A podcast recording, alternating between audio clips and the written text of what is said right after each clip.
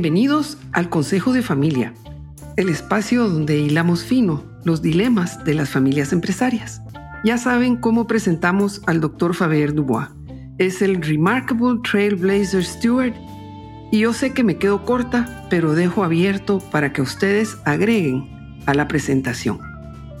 El tema pendiente sigue siendo, de alguna manera, el retiro. Eduardo, ¿cómo hacemos con ese retiro dividido en tres partes. Bueno, ¿cómo estás? Buenas tardes, un gusto estar aquí. Por lo pronto, el retiro, y lo hemos dicho creo que antes, requiere planificación. ¿eh? No, no es el mejor el retiro forzado, espontáneo, por una enfermedad. Y, y, en esto creo que ya hemos hablado bien, podíamos distinguir el retiro de la empresa del retiro de la propiedad y de alguna manera también el retiro individual, ¿no?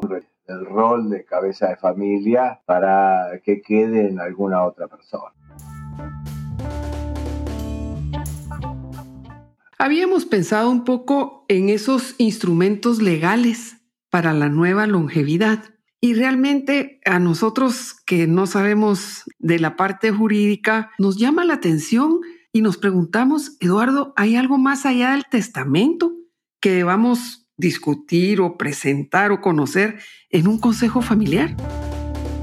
Bueno, el testamento que en Latinoamérica no está demasiado bien calificado, no sé el caso de ustedes, eh, más en Centroamérica, pero Sudamérica creo que ustedes también, tiene un sistema de tradición francesa en lo civil, tiene una institución que se llama la legítima hereditaria, por la cual necesariamente los hijos hereden todo o por lo menos una parte sustancial de la herencia. Esto hace a que no haya una tendencia al testamento, como ocurre a lo mejor en sistemas anglosajones, donde se puede dejar todo al, perro o la iglesia. Eh, acá tenemos este sistema y entonces la gente se despreocupa, también dicen, bueno, es tan nuestras realidades latinoamericanas, prever futuro, prever cosas, nada.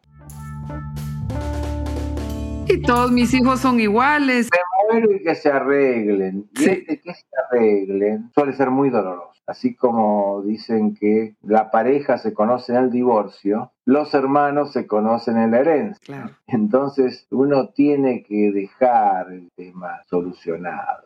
Y si es una empresa familiar, con mucha más razón, porque siempre tenemos hijos con vocación, con ganas, que están con trabajo, con esfuerzo, y otros hijos que no tienen esa vocación, no porque sean malos ni distintos, sino porque lo suyo no es la empresa, o no tienen esas capacidades, o se han orientado hacia otros lados. Entonces, eh, este caso, testamento eh, es, eh, es fundamental. Por un lado, tiene una parte que llamémosle no patrimonial, no económica, que se vincula a los reconocimientos la idea, si yo digo, por ejemplo, quisiera que mi empresa siga siempre, es distinto que yo no diga nada, porque entonces va a haber ahí un mandato, ¿no?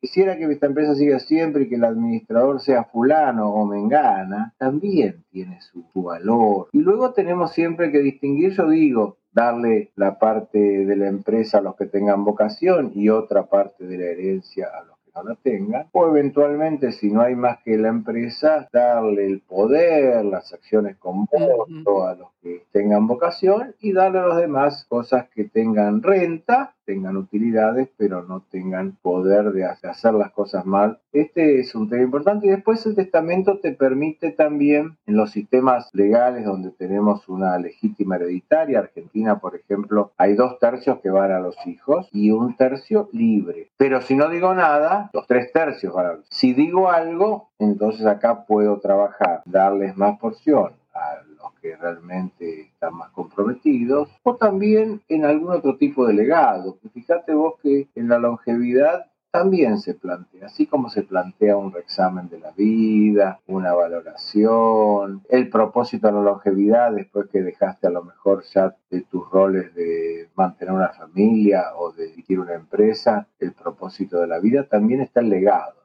y ese legado, eso que uno quiere dejar, material, espiritual o de ambos, a veces también con el testamento uno puede decir, bueno, quiero que esta parte de mi herencia se destine a una obra social, a un, a un barrio, a una escuela, ¿eh? algo que realmente uno sienta que está dejando algo para hacer el mundo mejor que cuando uno llegó. Esto, por eso el testamento es muy interesante y muchos juicios y muchos problemas que hay con herederos la hora de la verdad, que es la herencia. Cuando hay un testamento claro del padre o de la madre que dice, mira, mi voluntad es esta, hay mucho menos margen para el conflicto, ¿sabes? Entonces, parece que el testamento es una pieza. Nosotros que recomendamos siempre algún fideicomiso de transmisión patrimonial, ponemos las acciones en un fideicomiso y hacemos un plan para que el Consejo de Familia instruya al fiduciario cómo votar en las asambleas respecto a quién va a nombrar como editor, cómo votar en las asambleas, qué vamos a hacer con los resultados, si los vamos a capitalizar, si los vamos a distribuir, cómo va a ser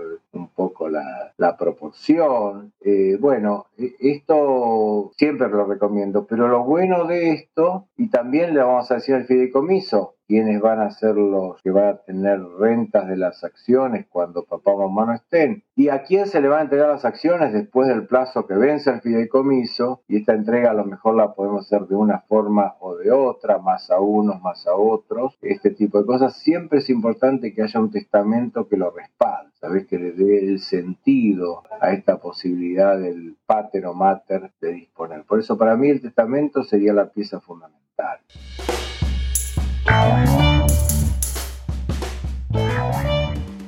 Luego tendríamos otros instrumentos, ya te digo, un fideicomiso de transmisión, a veces están las donaciones, yo siempre digo, no donemos todo y no nos quedemos sin poder, que la donación sea revocable, que tenga una reserva de usufructo. Argentina tiene ahora los pactos de herencia futura, como tiene España, no sé en otros países hay o no hay, que permiten también un acuerdo de, llegado el caso que haya una herencia, qué le va a tocar a cada uno. Estos son pactos entre los herederos, ¿eh? que el, causante, el titular puede participar o no, pero son pactos como, como si fuera una partición de herencia anticipada. ¿eh? Que ya la hacen y ya quedamos todos claros que a fulanito le toca el campo y que a menganito le toca la empresa. Luego tenemos eh, otros instrumentos jurídicos, uno que hemos hablado creo que antes, que es los actos de autoprotección personal y patrimonial. O sea, en algún momento la conectividad va a ser distinta y en algún momento nosotros queremos que las decisiones que se tomen estén de acuerdo a nuestra voluntad actual. Nombramos un apoderado, una apoderada y decimos, bueno, la instrucción es esta, con mi cuerpo, dónde quiero estar, dónde me cuiden, con los tratamientos médicos, con mi patrimonio, a qué se destine, mis gastos. Bueno, este me parece que es un tema muy importante. El instrumento de crear una fundación se vincula a los legados, ¿no es cierto? Entonces uno puede decir, bueno, en este momento voy a crear una fundación que va a hacer esto, va a hacer lo otro, va a estar administrada de, tal forma. Eh, ah, también hay un tema delicado que es la protección de las personas con discapacidad. A veces tenemos un hijo con alguna entonces tenemos que crearle un fideicomiso, un testamento, una fundación, algo que proteja a esta persona, porque las personas con discapacidad viven mucho más que sus padres, antes no pasaba esto.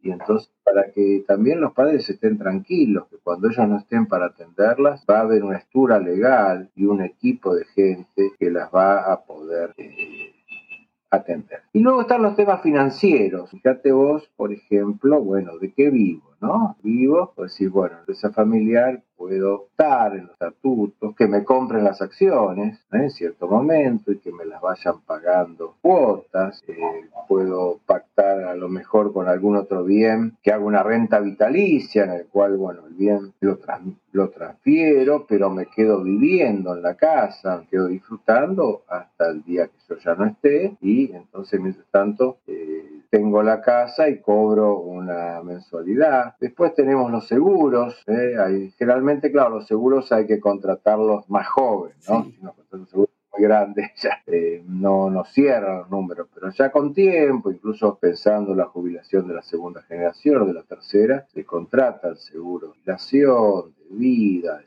supervivencia, de edad, que bueno, también nos ayudan a financiar eh, este periodo cuando las jubilaciones estatales generalmente o no están o son... Eh, magras. Sí, no alcanzan. Los españoles, tienen, ahora algo que se llama la hipoteca inversa. Ajá. ¿Cómo es eso, Eduardo? ¿Eso tienen en Argentina también? No, pero hay un proyecto. En Argentina se podría hacer incluso sin una ley especial, porque los contratos tienen su autonomía, pero Argentina tiene un problema grande de inflación. ¿no? Entonces, el crédito vitalicio con garantía hipotecaria implica que a vos te dan un crédito mensual, todos los meses te van dando plata, que se puede ir ajustando por alguna variable con la cual vos vivís. Y se pone en garantía tu casa, ¿no? La hipoteca, hay una ecuación para que esto cubra una expectativa de vida de 10, 20, 30 años, lo que calcule que vos podés vivir. Y el día que vos ya no estés, mm, la casa sigue siendo tuya pero hipotecada. Tus herederos pueden redimir la hipoteca y quedarse con la casa, o pueden dejar que se ejecute la hipoteca y que el acreedor se cubra con la casa.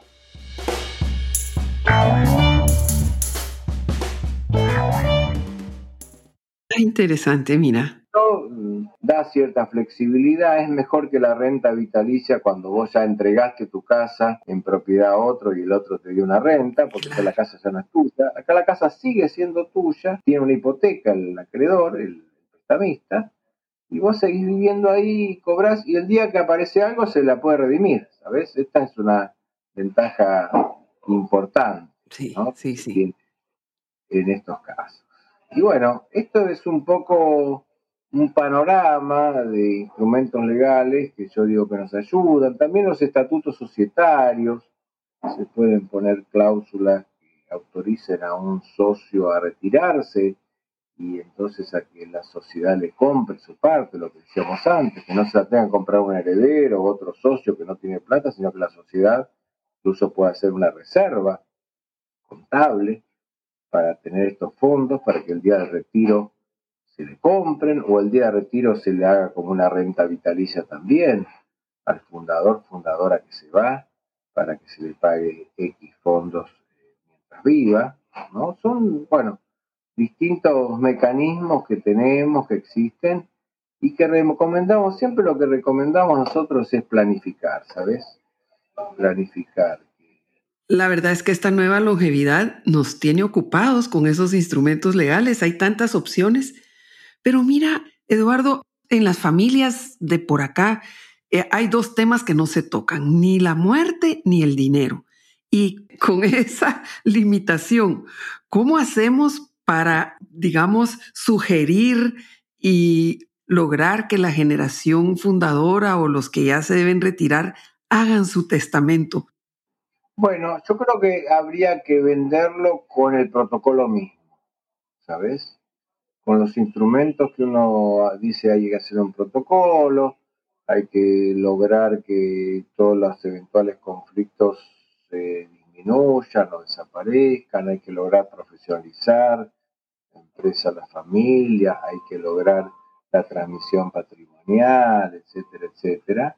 Bueno, eh, ¿y cuál es el combo del consultor? Bueno, el consultor te da esto y también te recomienda un testamento que apoye a dónde van a ir las cuotas, acciones de la sociedad cuando se retire el fundador y eh, a lo mejor una reforma de los estatutos para poner en los estatutos societarios cláusulas convenientes, a lo mejor un reglamento que reglamente ciertas cosas de la sociedad, por ejemplo las ayudas familiares, ¿no? Bueno, en un combo de instrumentos, porque es cierto lo que vos decís, nadie va a decir me voy a morir te vas a morir, hace testamento, papá. Esto no existe. Pero sí uno puede decir en el combo de fortalecer la empresa y que la empresa siga en el tiempo, un elemento es el testamento que, va a estar pensado, va a estar pensado en este contexto, ¿no? Generalmente uno trabaja más con el retiro, que es más amigable, ¿eh? porque uno dice, exacto. Papá no se va a morir nunca, mamá tampoco, pero en algún momento quizá quieran o deban retirarse y entonces acá llega. Hay que ponerlo como un accesorio. Si, si empezamos por hacer testamento, no vamos a tener clientes. Esto es...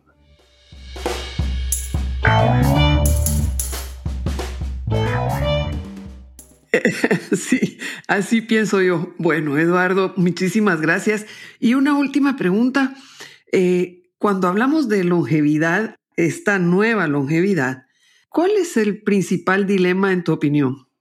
Bueno, si hiciéramos una matriz FODA, ¿no? De la longevidad, fortalezas, debilidades, oportunidades, acechanzas, eh, diríamos que, bueno, una de las acechanzas es la soledad, ¿no?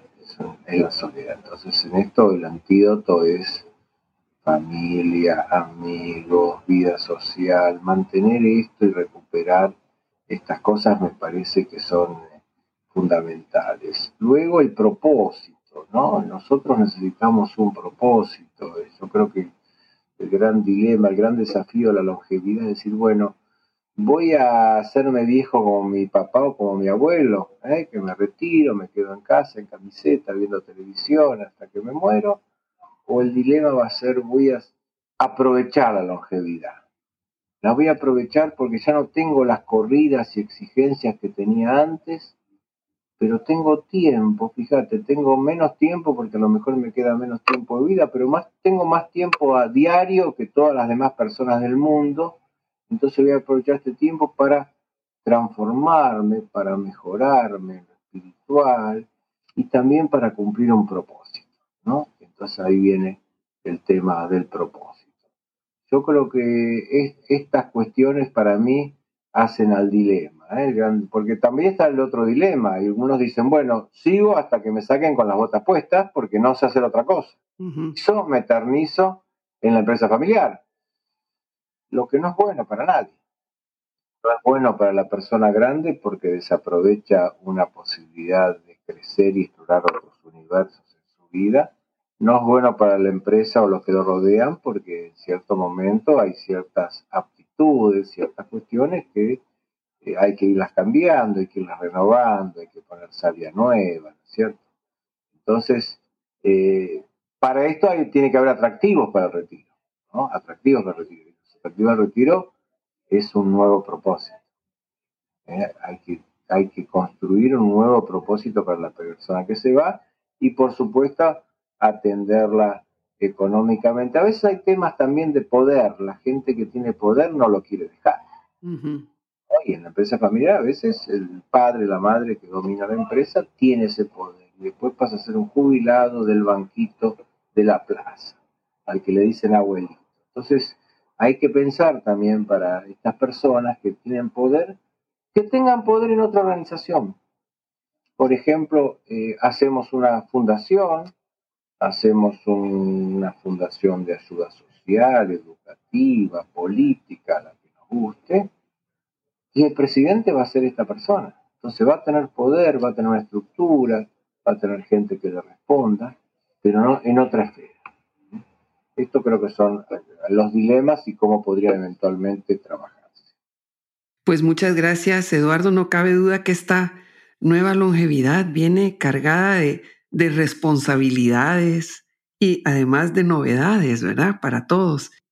Y de oportunidades, y de oportunidades. Y oportunidades, tenés razón. Bueno, pues desde el Consejo de Familia agradecemos tu inmensa generosidad y tu tiempo y esperamos pronto tenerte por esta tu casa de nuevo. Bueno, y te felicito por tu trabajo y por estos diálogos que son realmente muy enriquecedores para todos. Muchísimas gracias. Esto es Consejo de Familia, el podcast donde hilamos fino los dilemas de las familias empresarias.